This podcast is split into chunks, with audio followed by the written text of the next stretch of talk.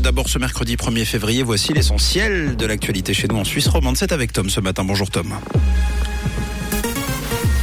Bonjour Mathieu, bonjour à tous. Au sommaire de l'actualité, près de 7000 fonctionnaires vaudois ont battu le pavé hier. Les principales préoccupations des Suisses touchent aux questions financières et une journée avec une alternance soleil-nuage pour aujourd'hui.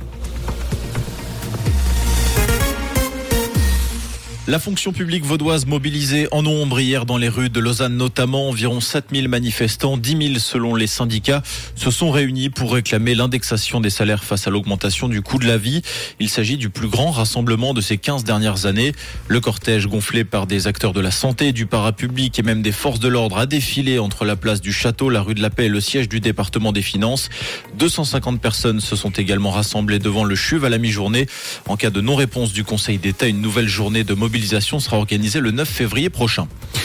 La randonneuse retrouvée sans vie au-dessus de Fuy était oncologue au CHUV. La police cantonale valaisanne a annoncé hier avoir retrouvé deux corps après le déclenchement d'une avalanche dans la région du Chavalard. Il pourrait s'agir des deux randonneurs de 42 ans recherchés depuis le 25 janvier. En l'occurrence, un Belge domicilié en Valais et une oncologue française basée dans le canton de Vaud.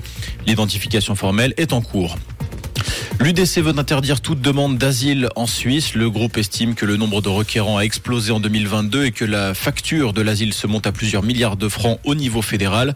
Il propose donc, sur le modèle britannique ou australien, d'externaliser les demandes d'asile dans d'autres pays ou bien de délimiter des zones à la frontière suisse ou même en dehors de l'Union européenne. Des zones dans lesquelles les requérants attendraient la validation de leur demande et seraient envoyés dans le dernier pays qu'ils ont franchi en cas de refus. Le secrétariat d'État aux migrations a déjà répondu que la proposition était irréaliste finaliste. Les questions d'ordre financier sont celles qui préoccupent le plus les Suisses en ce moment. Information tirée d'une étude sortie hier et mandatée par plusieurs cabinets. L'augmentation des primes maladie arrive en première position des préoccupations devant la hausse du prix de l'énergie, la prévoyance vieillesse, l'inflation et la hausse des loyers. Les problématiques touchant au réchauffement climatique ou encore à la sécurité de l'approvisionnement en énergie pointent en sixième et septième position.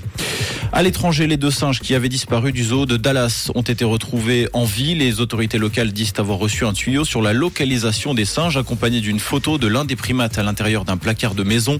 Les deux singes qui avaient probablement été volés sont retournés dans leur enclos au zoo de Dallas. En football, ce mardi 1er février marque l'ouverture du mondial des clubs. La compétition s'ouvre aujourd'hui au Maroc. Le coup d'envoi sera donné à Tanger par la rencontre entre les Égyptiens d'Al Rally et les Néo-Zélandais d'Auckland City. Le Real Madrid, tenant de la Ligue des Champions, entrera en lice le 8 février à Rabat.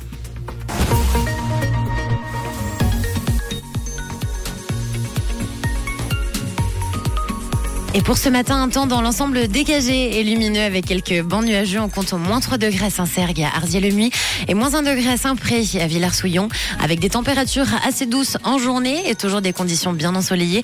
Une très belle matinée, un bon petit déj avec Rouge. C'était la météo, c'est Rouge.